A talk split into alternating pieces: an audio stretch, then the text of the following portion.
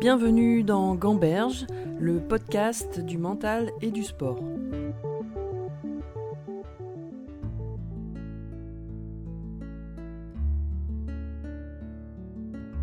Mon invitée d'aujourd'hui découvre le judo à l'âge de 13 ans.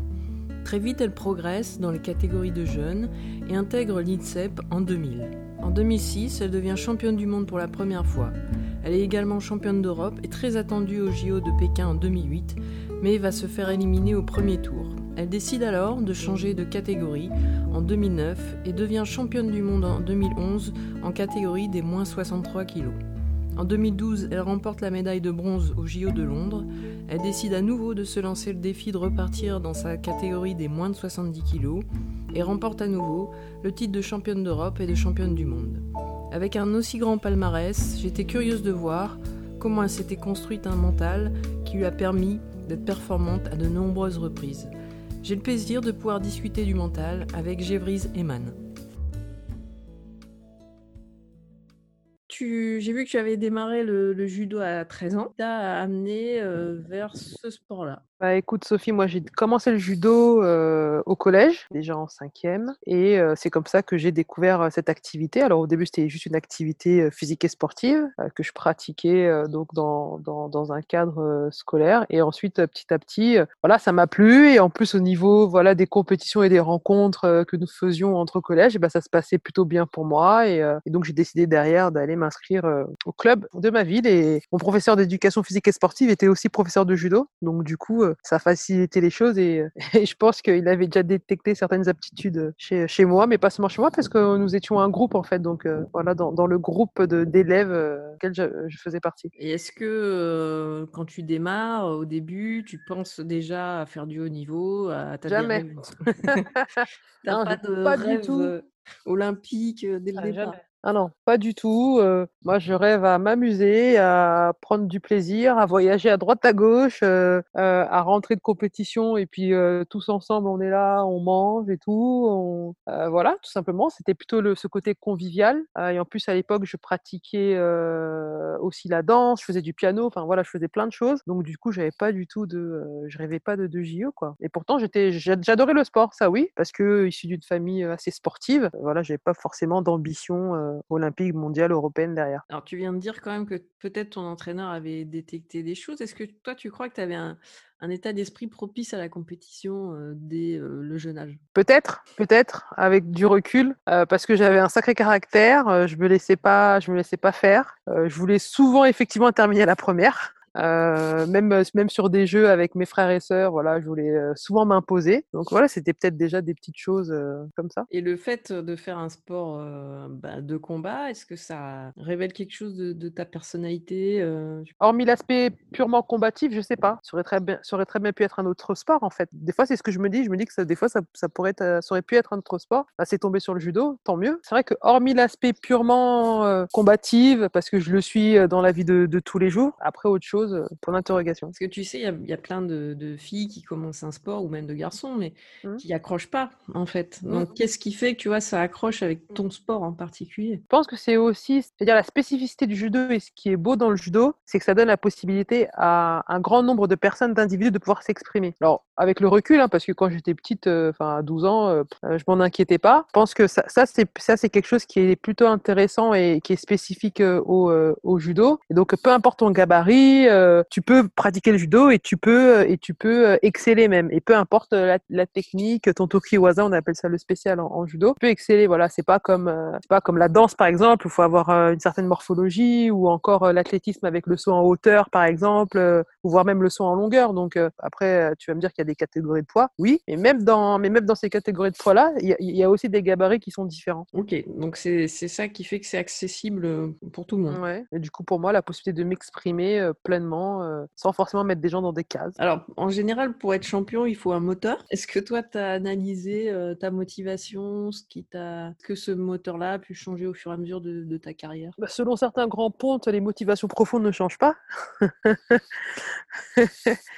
c'est celles qui sont innées, ancrées. Non, mais je dirais que euh, moi, ce qui a été moteur, même si les objectifs ont été différents quand j'ai quand j'ai grandi, évolué, mais ce qui a été moteur, ça vraiment toujours été de donner le maximum de moi-même à chaque fois, en fait. Même petite, c'est vraiment d'aller jusqu'au bout et le, dépassement de soi. Et, du coup, le dépassement, le dépassement de moi, je pense que c'est ça qui est, qui est vraiment moteur. Et pourquoi ce dépassement de soi était, tu vois, avait une signification particulière euh, pour toi? Je pense que ça vient aussi de l'enfance, de mon enfance. C'est-à-dire que mes parents nous ont toujours poussés à, à donner le meilleur de nous-mêmes, sans forcément se comparer aux autres, mais euh, aller jusqu'au bout des choses. Donc, à chaque étape de ta construction euh, sportive, cette idée-là que tu dois dépasser à chaque fois des choses que tu avais fait auparavant pas forcément des choses que j'avais fait auparavant, mais au moins aller jusqu'au bout de, de, qui, de qui je suis à, à, l'instant I, en fait. Et avec les capacités que j'ai, parce qu'il y a des fois où j'étais pas en forme, mais fallait quand même y aller. C'est soit effectivement, j'abandonne et je dis, bon, bah voilà, j'en peux plus et c'est terminé. Soit, bah, même, même en étant diminué, bah, je décide de, bah, de mettre un pied devant l'autre et de continuer d'avancer encore et encore. Et euh, jusqu'à la finalité, je ne sais pas quelle finalité ce sera, mais au moins de, de dépasser euh, mes limites. J'ai vu que tu étais arrivé euh, à l'INSEP à l'âge de 18 ans. Là, est-ce qu'il y a des, attentes de résultats qui arrivent et euh,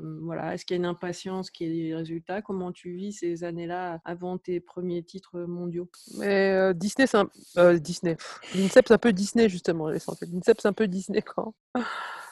quand il y a un athlète, qui, un jeune athlète, une jeune athlète comme moi qui arrive, et en plus, j'avais pas connu de, de pôle avant, en interne, j'avais pas connu de pôle avant, de, structure, je savais pas comment ça fonctionnait. Donc je, pour moi, c'est la, grande découverte. Hein. Donc je suis à la fois excitée et impressionnée, et j'ai beaucoup d'envie parce que je sais que même si mes parents habitent à côté, mais voilà, je sais que c'est pas non plus simple pour eux d'avoir leur fille qui est dans une structure un peu loin de chez eux. Et puis oui, il y a de l'attente. il y a de l'attente.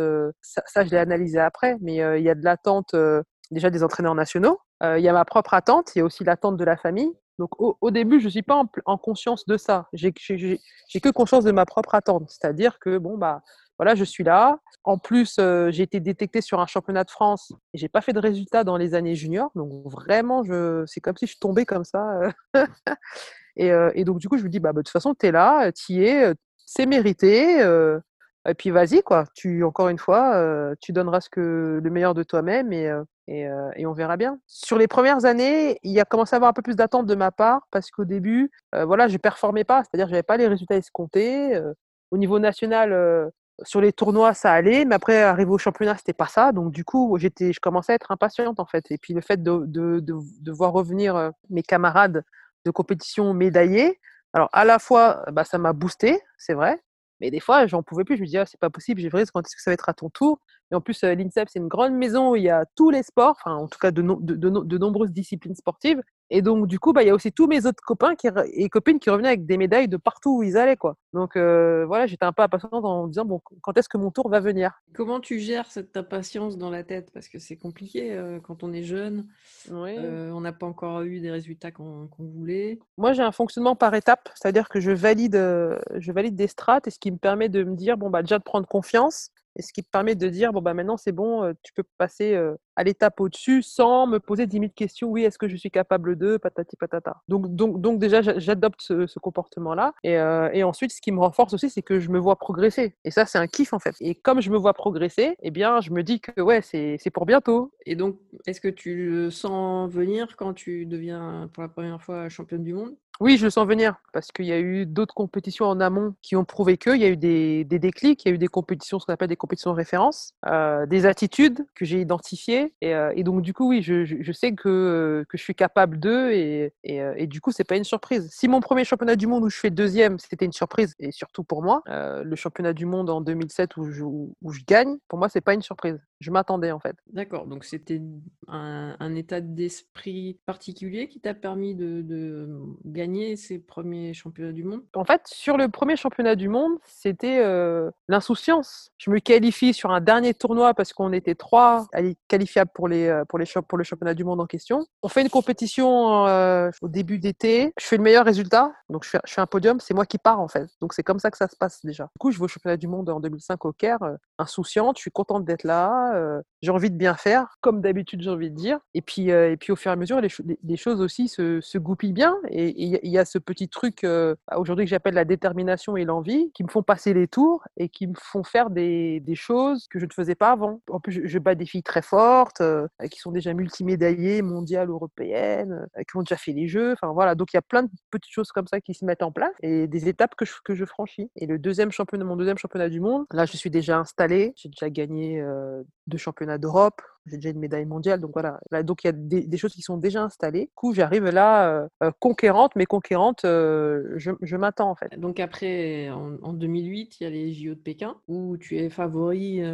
pour le titre, et là, ben, tu perds au, premier tour finalement. Comment tu as vécu ce moment-là pour des Jeux Olympiques et comment tu as réussi à, rebondir après ça? Les, Jeux Olympiques en soi, je les ai enfin, bien vécus jusqu'à ce que je perde. jusqu'à ce que je perde, c'était top.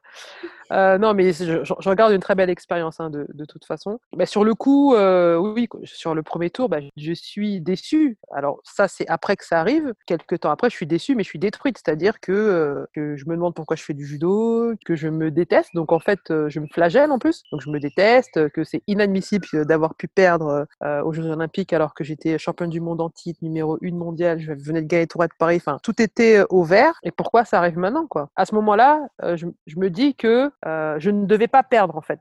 C'était une obligation de gagner déjà. Donc j'étais complètement dans une phase où euh, j'étais pas bien psychologiquement et, euh, et j'avais qu'une envie, c'était d'arrêter le judo en fait, tout simplement. Et en plus, ouais, il me manquait que ce titre-là parce que j'avais tout gagné et j'avais pas réussi à, à, boucler la boucle et à me dépasser. Et qu'est-ce qui te fait rester dans le judo finalement si tu as eu envie de partir? Eh bien, c'est que au final, bah, déjà j'ai pendant une bonne année, j'ai un peu erré, posé beaucoup de questions, je me suis remise en question, mais foncièrement, c'est-à-dire j'ai fait un travail euh, sur moi-même avec euh, une psychologue et, euh, et une préparatrice mentale, mais j'ai d'abord commencé par la psychologue pour justement aller chercher, fouiner, pour ôter ces barrières parce qu'il y en avait au final, et, euh, et cette sensation d'être obligé de réussir, l'obligation de réussir, parce qu'en fait, du coup, c'était quelque chose aussi euh, que nos parents, je dis non parce que je suis issu d'une fratrie, nous sommes six, que nos parents nous ont, euh, bah, nous ont mis un peu comme pression, sans forcément soit le savoir ou, mais voilà, ça faisait partie aussi de, de, de l'éducation, et puis c'est comme ça, et puis, et puis ça a bien fonctionné de toute façon. mais voilà, donc il y avait quand même des. J'avançais avec un poids, et donc du coup, l'idée c'était de me libérer de, de, de ce poids-là, et pour que je puisse bah, continuer à avancer et à rayonner en tant qu'athlète et à découvrir la véritable athlète que j'étais. Et c'est ça qui m'a permis de, de repartir, de rebondir, et parce que je me suis lancé aussi un nouveau défi, et c'est à ce moment-là que je décide de changer de catégorie de poids, parce qu'en 70, j'arrivais plus, j'arrivais en compète, je pleurais, je gagnais les compètes, j'arrivais en compète, je pleurais. Donc c'était hallucinant. Mes parents comprenaient pas du tout. Mes entraîneurs, ils savaient plus quoi faire. C'était mon chemin de croix. Hein, donc euh, et, euh, et, ensuite, euh, lorsque j'ai décidé bah, que, que j'en avais pas fini avec le judo, que je n'avais pas fini avec moi-même, bon pour moi, je pouvais repartir. Mais par contre, repartir à ma, à ma façon. C'est-à-dire que même mon choix de descendre de catégorie de poids, en fait, pour moi, c'était comme une punition en fait. Ah bah t'as pas réussi en 70, tu te lances un nouveau défi et on va voir ce que tu es capable de faire en 63. Et c'est ce qui m'a permis en fait de, de switcher et de, et de me reconstruire. C'est un peu violent comme ça, mais. ouais, non, mais c'est vachement intéressant parce que là, quelque part, est-ce que le fait que tu étais déjà confirmé championne du monde, tu repartais entre guillemets à zéro en... dans une catégorie en dessous et que tu avais tout à refaire euh, Ouais, quasiment, ouais. Ça, ça a été euh, une motivation euh, nouvelle pour continuer. Ça a été ouais, une motivation nouvelle pour continuer. Ça m'a régénéré en fait. Alors ensuite, tu redeviens championne du monde dans, dans cette catégorie. Oui. Il y a les JO de Londres et cette fois, tu réussis à décrocher une une médaille. Mmh euh, je me demandais comment tu avais vécu cela, sachant que peut-être tu étais en attente d'une médaille d'or. Ah oui, c'était pas celle espérée. comment tu, tu, vis cette médaille qui est quand même une médaille olympique? C'est une déception quand même? Est-ce que c'est aussi quelque chose de positif? Non, aujourd'hui c'est très positif. sur le coup, c'était un soulagement. Après coup, je l'ai pris comme une déception. Et après, je l'ai pris comme, comme bien mérité, gagné, que j'étais allé la chercher et, et comme quelque chose de très très positif. Donc il te faut du temps des fois pour analyser ce que tu es capable de faire. En tout cas, par rapport euh, à cette compétition particulière que sont les Jeux Olympiques, oui, parce que j'avais une revanche à prendre sur moi-même avec les Jeux Olympiques. Ce qui est intéressant, c'est qu'après en 2014, tu n'es pas sélectionné, tu redeviens championne du monde en 2015. Et donc je me demandais s'il y avait un lien aussi euh, de ces deux, choses. Le fait que, que j'ai encore changé de catégorie? Oui. Euh, Il y a un lien, euh, je sais pas, c'était euh, en fait euh, ma médaille olympique, ça a été vraiment un, soulagement et, je l'ai pris comme voilà quelque chose que j'avais réussi à accomplir malgré la difficulté, malgré plein de choses. En plus cette journée a été terrible pour moi, mais au final je m'en suis sortie et j'ai laissé beaucoup de plumes, énormément, même enfin déjà les, les, les 4 ans voire les 7 ans avant depuis que je suis rentrée à INSEP, j'a- j'avais déjà laissé beaucoup de plumes et surtout mentalement, psychologiquement. Arrivé en 2014, donc je fais ma dernière médaille en 63 au championnat du monde en 2013. J'entre aussi dans une nouvelle phase, c'est-à-dire que bon bah euh, au niveau euh, au niveau de ma formation, j'ai déjà un master 2 en management public. Je m'interroge aussi sur mon avenir et, euh, et je décide de passer le, concours du professorat de sport en 2013. Et d'ailleurs, j'avais aussi même 2012-2013 et j'avais aussi les jeux, donc du coup ça faisait j'avais plusieurs plusieurs ob- objectifs. Le concours, je le passe la première fois, je le loupe et donc il y a la deuxième session en 2014. Et là, je commence à me dire bah écoute Jay, il y a ton concours et tout, faut que tu mettes le, le- le paquet sur le concours. Mais malgré tout, je veux pas lâcher le judo parce que j'aime ça et puis j'ai envie de continuer. Et puis encore une Olympiade et je me dis que je suis encore en mesure de pas avancer euh, et aller chercher une, deuxième médaille olympique. Mais je me dis que pour être bien dans, mes baskets, est-ce que c'est euh, en restant 63 kilos et euh, en, faisant des régimes à foison ou en remontant de KT et en me faisant une dernière Olympiade où je suis plus, et je mets des guillemets, mais des très gros guillemets, plus tranquille, mais j'allais dire niveau poids, et pour que je puisse un peu souffler, et quitte à faire une dernière Olympiade, autant la faire avec moins de bateaux dans les roues, beaucoup plus épanoui, etc. Et là, je cherchais vraiment à être épanoui plus, plus, plus en, en tant qu'athlète, quoi. C'est dans ce sens-là que je décide de changer de KT. J'ai mon professorat, je suis championne du monde, je me plante au jeu, mais je suis une athlète accomplie. Ouais, tu, tu redeviens vachement performante derrière quand même. Ouais. Euh, et, et justement, c'est- une question aussi que j'avais par rapport, au- tu parlais de régime, euh, l'exigence qui est liée au fait de conserver un, un certain poids. Est-ce que c'est une pression supplémentaire pour toi? Est-ce que c'est, tu vois, une discipline supplémentaire à avoir? Moi, ça n'a jamais été une pression, euh, les régimes. J'en ai pas fait beaucoup, j'en ai fait que quand j'étais en 63 kilos. Je l'ai incorporé pleinement dans mon modèle de performance, en fait. C'est ça, c'est le job, c'est comme ça. Bah, tant mieux, parce que ça, j'imagine que ça peut être quand même euh, compliqué parfois. Ah oui, c'est pas, bah déjà, déjà c'est pas pour tout le monde pareil. Et puis oui, il y, a- il y a des fois, euh, ça a été compliqué. Et notamment une fois, j'ai toujours bien fait mes régimes euh, en respectant bien, parce que j'avais une, une hygiène alimentaire quand même assez, assez stricte. Et c'était quand même ma hantise. Ma hantise, c'était d'arriver à une compète et ne pas être au Donc de toute façon, je faisais tout en amont pour pouvoir être bien, pour pouvoir être tranquille, pour pouvoir être cool et, et être après pleine disposée à pouvoir combattre, quoi. Et euh, quand tu regardes toute ta carrière avec ton immense palmarès, qu'est-ce que judo t'a appris finalement? Déjà, il m'a conforté dans